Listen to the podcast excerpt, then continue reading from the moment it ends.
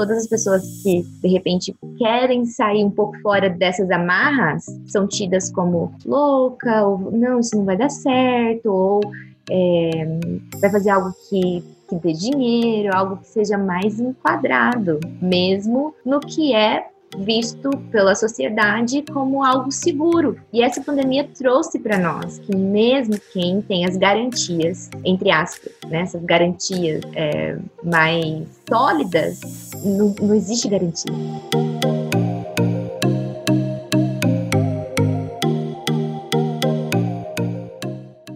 Olá, sou Ana Helena e junto com a Débora somos fundadoras da Escolha Dela. Este é o nosso podcast Seja bem-vinda. A escolha dela é uma multiplataforma alimentada por saberes ancestrais, com o intuito de compartilhar estudos e histórias sobre ciclos femininos, lunares, fluência corporal, autocuidado e vida criativa. Se essa mensagem ressoa com o seu coração, entre e fique à vontade. Olá, aqui é a Deb. Muito feliz de você estar aqui com a gente. Em setembro de 2020, nós lançamos o podcast da escolha dela e estamos recebendo vários comentários sobre o primeiro episódio. Você tem medo de ser fértil? E queremos compartilhar aqui uma das mensagens de uma de nossas ouvintes, a Ludmilla, que mora nos Estados Unidos, no estado da Pensilvânia. Isso, Débora, que vocês fazem é um, um trabalho muito lindo. Você não, não, sei se você tem noção mais, porque você já está tão mergulhada, para você já é tão normal. Mas nós mulheres precisamos de muita cura e agora ouvindo, participando, ouvindo o seu trabalho mais de perto, participando mais de perto, estando juntinho, quanto que se descolou da mulher, né? Assim, como que a gente se descolou dessas percepções e quanto que essa é a vida da cura. Essa é a vida da cura é, escutar a sua história, que história forte, né? Essa coisa do, do, não sei se são pólipos, mas que você ainda está cuidando e que faz muito sentido. Você já tinha me contado, né? Essa coisa das cinco mulheres. É, é muito lindo esse processo de cura. Eu tô muito encantada com você, viu? Muito sábia, muito sábia. E se você ainda não conferiu o primeiro episódio, corre lá, e se quiser, pode deixar uma mensagem de voz no nosso Instagram, escolha dela, e compartilhar com a gente o que você tem achado do conteúdo. Fique agora com o episódio de hoje. No episódio de hoje, vamos conversar sobre uma mentoria do planejamento cíclico Escolha dela, uma vivência online que nos convida a resgatar a essência da energia feminina. Como planejar a vida resgatando a sacralidade da essência da mulher. Como integrar a energia masculina e feminina dentro desse ser. Como anda a mulher contemporânea em meio a tanta demanda.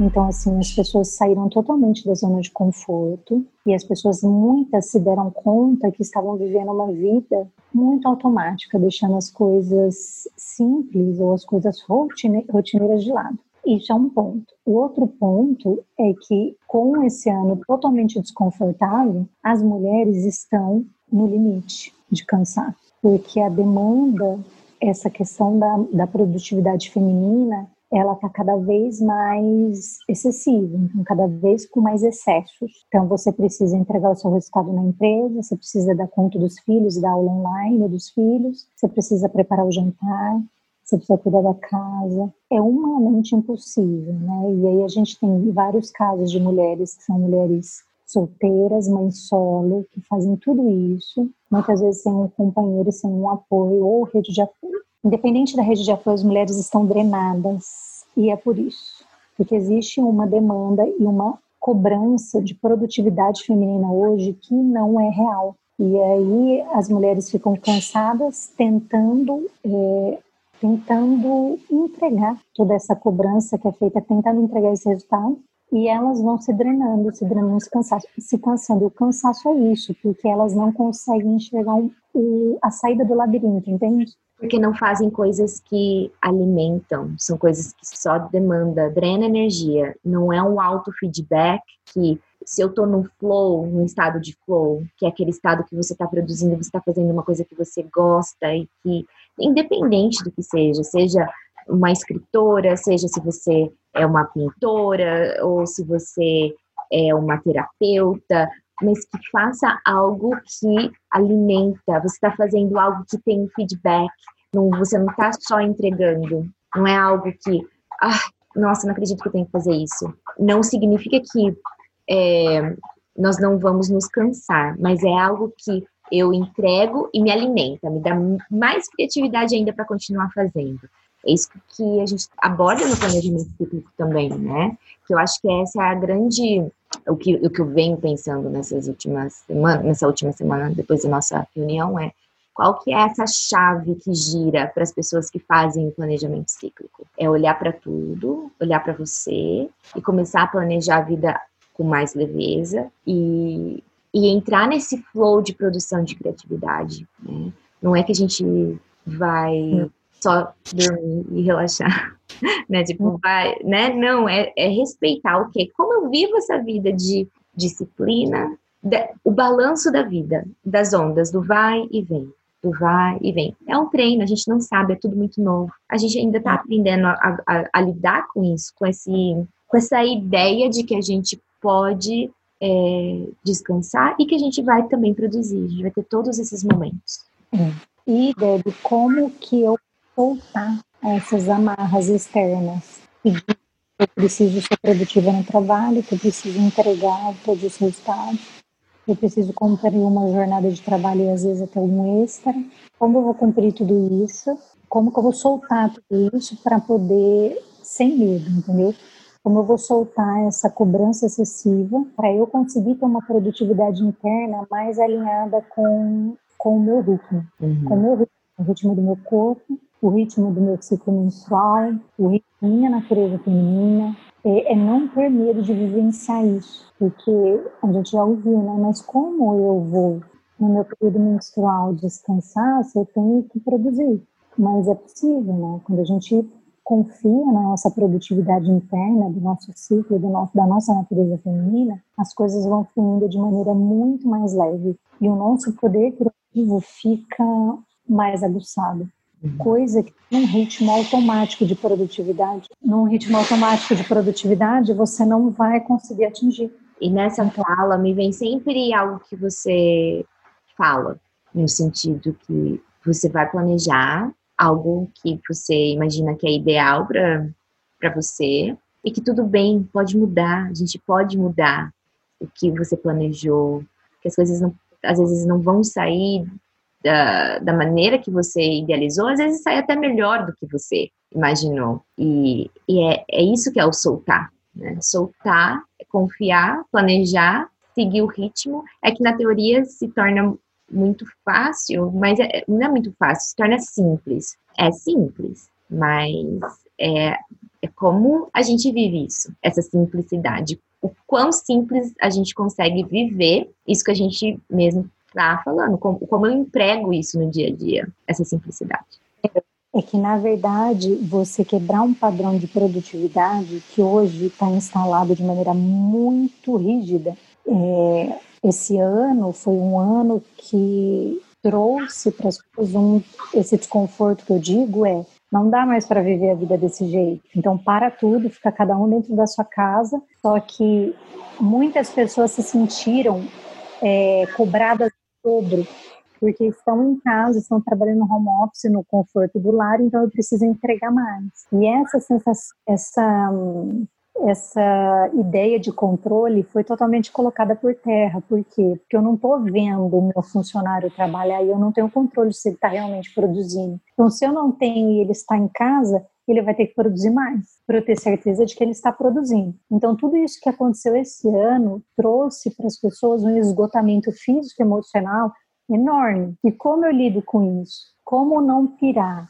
Como não drenar energia? Como não cair ao chão? Eu preciso estar muito forte internamente. O forte internamente é consciente do meu corpo, consciente de quem eu sou, o reconhecimento de quem realmente eu sou, de como funciona o meu corpo de mulher, porque o corpo do homem e o ritmo do homem é diferente do corpo da mulher e do ritmo da mulher. Então, como é que funciona esse corpo de mulher? O, o que que eu posso é, criar dentro disso tudo? Quais são as alternativas que eu vou criar para viver bem com esse novo normal, com esse novo estilo de vida, né? Uhum. Quais alternativas que eu vou criar? Então a gente começa fazendo isso, reconhecendo a nossa história, reconhecendo a minha origem, quem eu sou, a minha história, reconhecendo o meu corpo feminino, como funciona essa produtividade interna, para aí depois eu criar ferramentas de uma produtividade mais alinhada com quem eu sou, entendeu? Uhum. Externamente, entrego esse resultado para o mundo de acordo com quem eu sou e como funciona. E aí as coisas começam fluir mais naturalmente. Eu não vou negligenciar o que eu tenho para fazer. É, tá e a minha, além disso tudo, né, de aumento da produção, ou muitas incertezas, muita gente perdeu emprego, é, que não deixa de ser uma oportunidade de se reinventar, mas no primeiro momento não deixa de ser um baque. Um, e é aquela coisa, né? O, esse ano trouxe a incerteza muito forte. Tirou o chão, puxou o tapete assim, ó, de todo mundo, de todo mundo né? Seja você que deixou de fazer 100 reais, ou seja você que deixou de fazer mil reais, ou mesmo pessoas que deixaram de fazer quantias incontáveis, né? Essa proporção do, do valor monetário que também ficou atrelado para esse ano mexeu muito com a questão da segurança da sobrevivência das pessoas. Como que eu vou sobreviver agora? De onde eu vou tirar recursos para sobreviver, para sustentar minha família? E aí, mais uma vez, né, essa, essa estrutura do sistema que nós temos, desde quando nós estamos na escola, no currículo regular da escola, a gente não é incentivado a ser criativos. Todas as pessoas que, de repente, querem sair um pouco fora dessas amarras são tidas como louca, ou não, isso não vai dar certo, ou é, vai fazer algo que que dê dinheiro, algo que seja mais enquadrado, mesmo no que é visto pela sociedade como algo seguro. E essa pandemia trouxe para nós que mesmo quem tem as garantias, entre aspas, né, essas garantias é, mais sólidas, não, não existe garantia. Exatamente. Não existe garantia. Então, é toda essa conexão. Aí volta mais uma vez para o corpo, volta mais uma vez para quem eu sou, quais são os meus valores e que nada é permanente, tudo tudo passa, tudo vai passar. A alegria passa, a tristeza passa e, e, e tudo vai vai de encontro como eu lido com o meu mundo interno e com o mundo externo.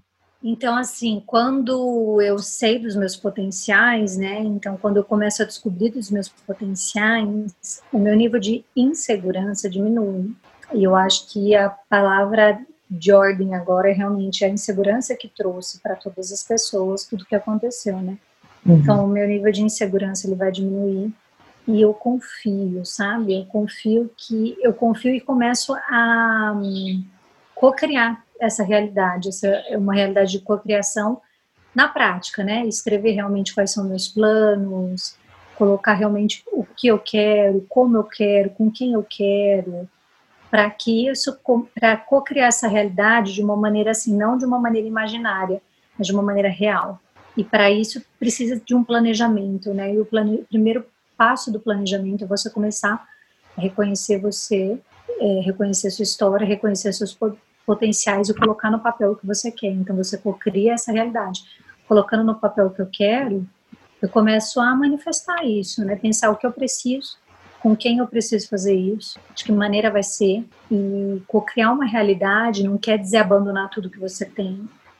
E, bom, ponto, agora eu vou começar a fazer isso, né? Então, não necessariamente co-criar uma realidade é viver o que você tem hoje, mas dentro do que você tem hoje, começar a escrever um, plano para você trazer essa realidade que você deseja para o aqui e agora. Independente se o que você vive não está te satisfazendo, entendeu? E em vai na narrativa. Familiar, pessoal, é o... uhum. profissional, em todos os sentidos. E o, o core, né, o centro do planejamento cíclico é olhar tudo isso, e o que a gente fala muito também é a narrativa dessa história. Então, é um convite para a gente olhar tudo que a gente viveu até hoje, onde nós estamos e para onde nós vamos. E como eu conto essa história? E que independente de como foi ou de como está sendo, eu posso escrever essa nova história através desse sentar, planejar, conhecer e estruturar. E se você quiser participar da última turma do Planejamento Cíclico deste ano, basta entrar no nosso site www.escolhadela.com.br e se cadastrar na lista de espera. Você será notificada assim que as inscrições estiverem abertas.